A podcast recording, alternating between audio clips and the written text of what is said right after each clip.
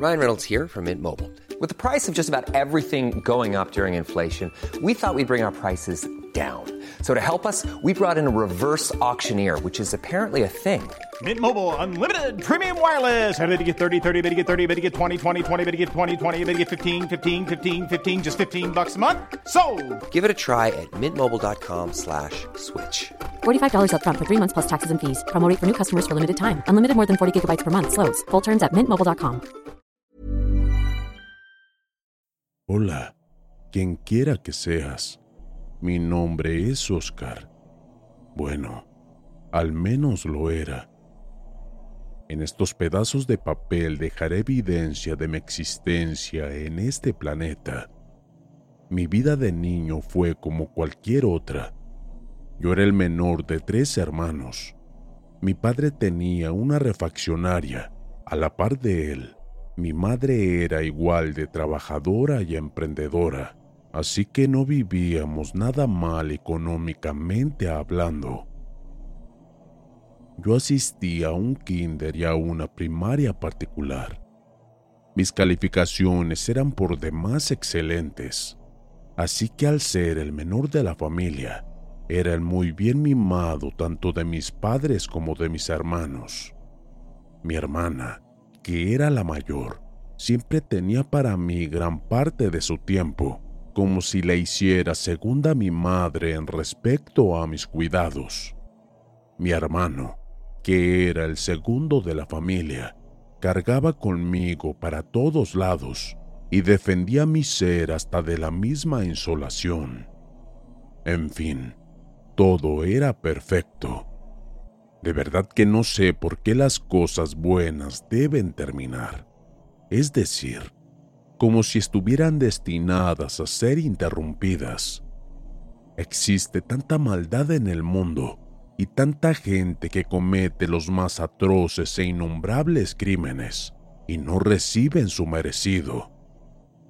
Aquella familia de cuento que tu servidor tenía comenzaba a tener momentos un tanto difíciles y mi mente aún en estos días no lo logra comprender.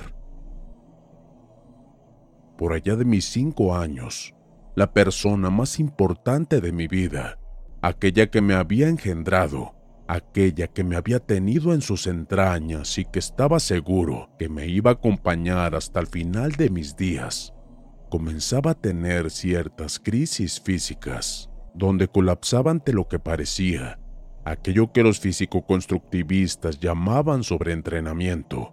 En repetidas ocasiones caía desmayada sin aparente razón, causando extrema alarma en nuestra familia. Algo le sucedía al pilar de nuestra familia y era algo que no aliviaría un paracetamol. Quisiera escribir con más precisión, recuerdo que yo rondaba mis cinco años de edad. Mis dos hermanos, al igual que mi padre, no daban mayor explicación a la personita que yo era, por lo que me imagino realizaron decenas de estudios y pruebas a mi progenitora, a lo que al final todos los resultados arrojaban la presencia de un cáncer extremadamente agresivo en mi señora madre puedo ser fiel testigo de la épica batalla que mi familia le trató de dar a este padecimiento. Y de verdad que se lleva el título de épica, con bombos y tarolas entre comillas, porque duró cuatro años de difícil sobrevivencia de ella. Y digo entre comillas, porque no sería para nada una celebración que requiriera los bombos y las tarolas. Mi padre fue perdiendo poco a poco dinero y bienes de su refaccionaria.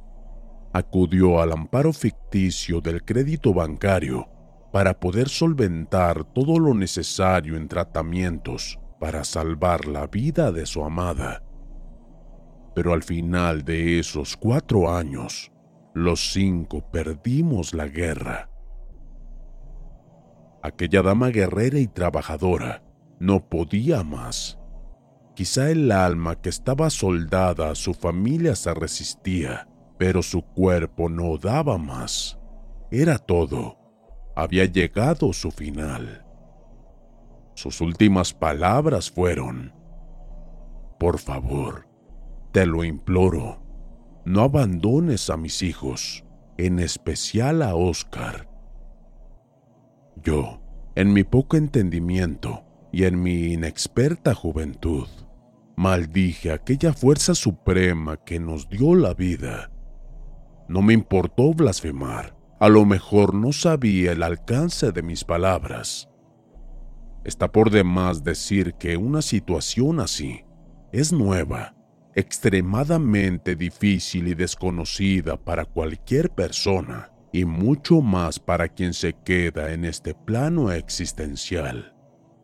Me imagino que mi padre debió sentir una soledad inmensa y un pánico incontrolable, por lo que el alcohol le brindaba algo que le ayudaba a sobrellevar esa situación. No me malentiendas, no digo que el alcohol fuera la mejor salida. Él ahí encontró la ayuda para entender y sobrevivir en esta nueva etapa. Rondaban mis nueve años de edad y no me daba cuenta de que en ese preciso momento terminaba mi niñez. Estaba a punto de enfrentarme a un mundo cruel y desalmado. Parecía como si una fuerza suprema me hubiese recluido en un frasco al vacío, donde no sabía ni siquiera en qué día vivía. Aquel hombre más derecho que una flecha y de impecable récord se refugiaba en fiestas frívolas, fiestas vacías, exceso de alcohol y compañía de damas que entregaban su amor a cambio de dinero. Y así, como un perro fiel, ahí estaba yo, cuidándolo de aquellas borracheras, aferrándome a lo único que mi percepción me permitía, lo único que me quedaba. Me era increíble cómo mi vida había hecho un giro de 180 grados. Pasaron los años y con ellos la adolescencia mis años en secundaria, por demás difíciles, donde los jóvenes son extremadamente crueles con lo que sea, buscan la mínima grieta emocional para ser despiadados con quien sea. Me propinaron palizas, propiné palizas, emocionales y por supuesto físicas. Empezaba a forjar una personalidad y una mentalidad despiadada Hermandades pasajeras iban y venían. Transcurría el tiempo y yo me seguía forjando tal cual un perro de guerra. A eso me tenía que ajustar. Eso era lo que el destino tenía preparado para mí. Cualquiera fantasea con asesinar de la manera más cruel a quien te ha hecho mal. Cualquiera en su sano juicio, diría Sigmund Freud. Así que ese era el pan de cada día en mi mente, pero también me enfrentaba a la naturaleza, al aumento de la testosterona y, con ello crecía mi atracción hacia las mujeres. Con ella, mi comportamiento como adolescente y preadulto, además de un cúmulo de algunos problemas que le di a mi padre. Me encontraba en una situación económica limitada pero yo estaba deseoso de tener todo lo que tenían los chavos de aquel entonces. Autos, motocicletas, dinero, fiesta.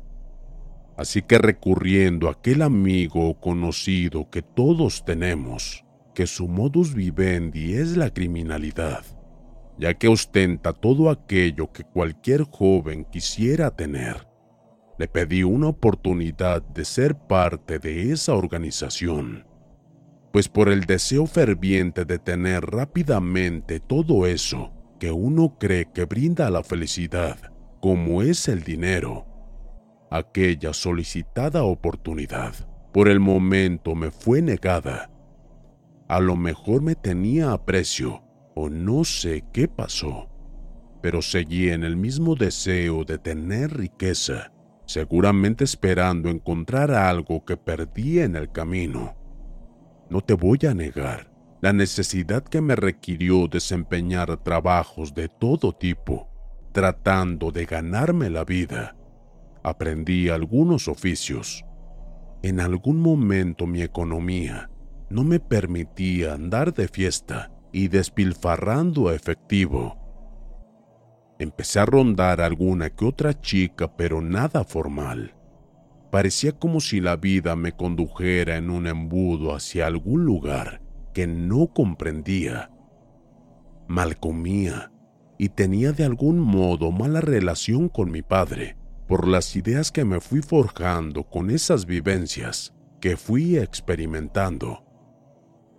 Me sentía sumamente solo y seguía encontrando gente que no dudaba en ofrecer su desprecio, incluso accionaba de manera negativa hacia mi persona sin deberla ni temerla. Recuerda que te había mencionado que este es un mundo ruin y por demás cruel. Aunque no lo creas, hay gente mala en el mundo vestida de oveja. Las humillaciones eran el pan de cada día. Aunando a eso y sorpresivamente, mi mala alimentación se veía acompañada de un vómito escarlata y un dolor en el torso a los tres alimentos del día. Estaba desconcertado. Te soy sincero, yo nunca fui de visitar doctores después de lo sucedido con mi madre. Pero quería saber qué pasaba. Esperé el día de paga en mi trabajo y me dirigí al hospital del centro de mi ciudad. Pagué unos estudios. Los resultados no tardaron más de dos o tres días en ser entregados acababa de enterarme de algo que, siendo sinceros, ya sospechaba.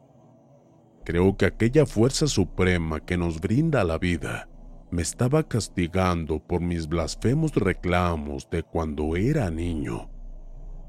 Yo padecía un cáncer terminal en el estómago y los médicos no me daban más de un mes de vida. Pero qué rayos en mi mente una bomba nuclear.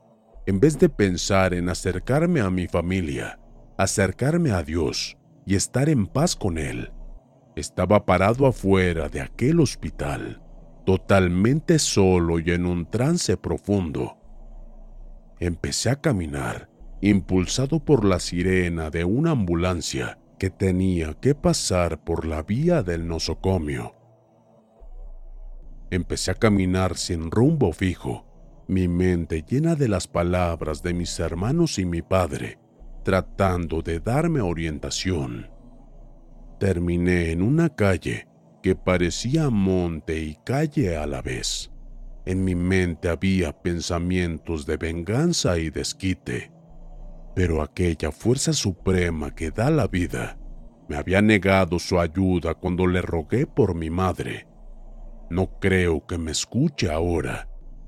Así que le ofrecí un trato al señor rojo, al príncipe de las tinieblas, a Mefistófeles, al mismo Satanás. Deseaba venganza, quería acabar con la maldad que encontraba a mi paso, ofrecer justicia fuego contra fuego. Quería que me diera la oportunidad de vivir solo un poco más y cobrarle a todas las personas que de alguna manera me habían hecho mal, que me habían humillado. Tardo ni perezoso, ahí estaba en un abrir y cerrar de ojos. Hola muchacho, dijo aquel señor. Estaba recargado en un árbol y te mentiría si te dijera que me había dado cuenta de su presencia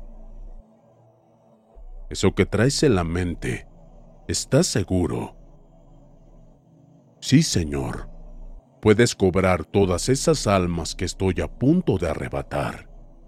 Al fin y al cabo, tienen la maldad en su interior. Al aceptar este trato eres mío, no importa cuántas almas me lleve. Todas mis malas decisiones y malas experiencias habían sido de la podredumbre social que encontré abiertas y al alcance de un niño, así que acepté. Me pidió que levantara la palma de mi mano derecha y en un abrir y cerrar de ojos desapareció aquel señor de sombrero y en mi mano se formó una llaga que no tardó mucho en dejar de sangrar. En ese momento sonó mi teléfono móvil. Era aquella persona a la que había recurrido en aquellos entonces. Me invitaba a trabajar con él, a formar parte de un círculo de seguridad. Era mi oportunidad de empezar a cobrar aquellas facturas que tenía en mi mente. No dudé, así que me presenté de manera inmediata.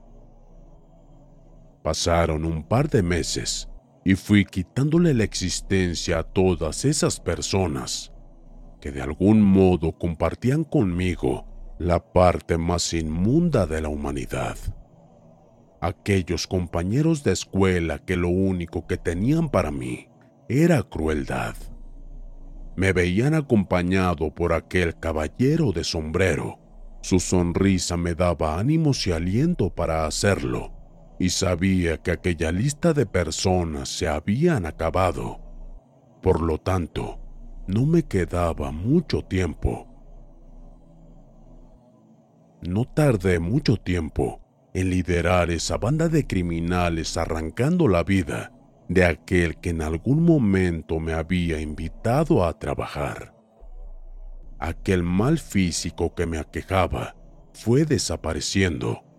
Ya no vomitaba, es más, casi no comía ni dormía. Era como si hubiese recibido una fuerza sobrenatural, porque en repetidas ocasiones llegué a recibir heridas mortales características de la labor que estaba realizando, sin ni siquiera sucederme nada. No moría. Estaba listo para partir y me daba cuenta de eso. Aquel aparato bélico que me servía para cometer estos actos sirvió en varios intentos para arrancarme la existencia, pero no servía de nada al accionarlo en contra de mí. El ser aparecía y con esa maldita sonrisa me decía que no era mi momento. En este momento me encuentro solo. No hay nadie a mi alrededor. Todos aquellos compañeros que hacían lo mismo que yo han muerto. Personalmente me encargué de ellos. Así que yo sigo aquí. El Señor de Rojo no me deja morir y mientras tanto sigo buscando y despachando a todo aquel que hace el mal, que disfruta de la desgracia ajena y que también lo ha convertido en su trabajo. Personas que se han encargado de hacer el infierno aquí en la tierra. Espero que tú, quien quiera que seas, si estás leyendo estas palabras escritas en estos pedazos de papel, hagas el bien o que si has hecho mal, dejes de hacerlo, porque te encontraré.